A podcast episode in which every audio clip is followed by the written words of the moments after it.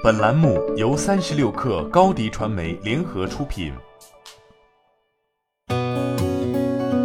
八点一刻，听互联网圈的新鲜事儿。今天是二零二零年五月十三号，星期三。您好，我是金盛。三十六氪独家了解到，原 ofo 联合创始人于信近期已经开始独立创业，他开启的新项目是关于低度酒的消费品类。近期已经拿到数百万美元的种子轮融资，由真格基金领投。如果消息为真，于信选择做低度酒，就是压住了酒类行业正在迎来创新风口期。酒精饮料一直是一门让人很上头的生意，尤其是餐酒是近年来少有的具有品牌定价权的品类，不会过分依赖渠道流量。如果能抓住用户心智，并在一个细分领域长期获得消费者青睐的话，这是一条又宽又深的赛道。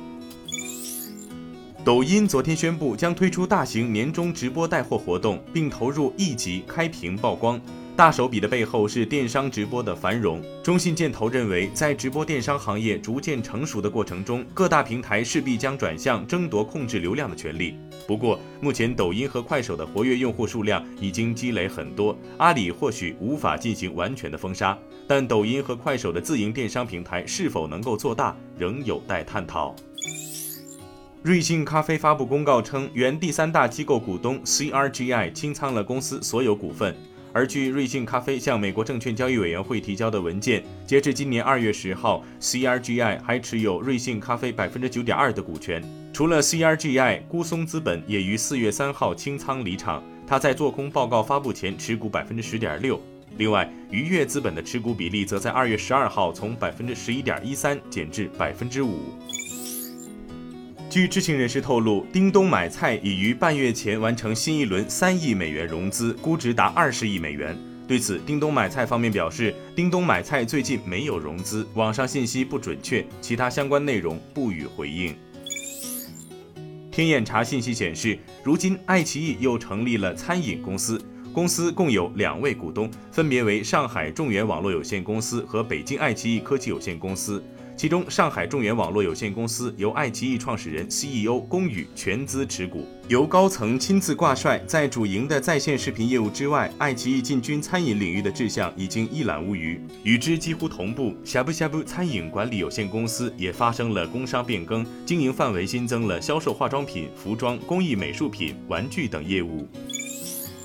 上海迪士尼乐园正式恢复运营，在运营初期，乐园每日客流量将限制在最高客流承载量的百分之二十。迪士尼公司首席执行官 Bob c h a p k 表示，未来计划在上海迪士尼乐园每周增加五千人的客流量，直到达到政府规定的百分之三十上限。此外，他还表示，当上海迪士尼乐园达到百分之三十的限流时，政府可能增加其限额，而上海迪士尼乐园将继续缓慢地增加其客流量。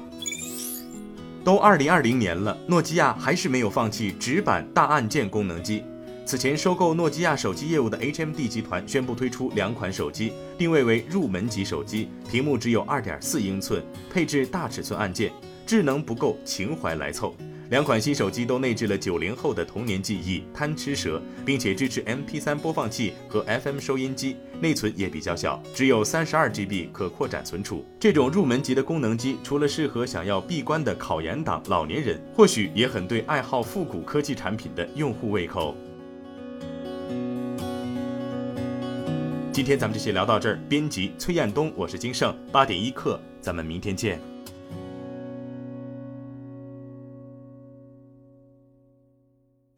欢迎加入三十六氪官方社群，添加微信 baby 三十六氪 b a b y 三六 k r，获取独家商业资讯，听大咖讲风口，聊创业，和上万客友一起交流学习。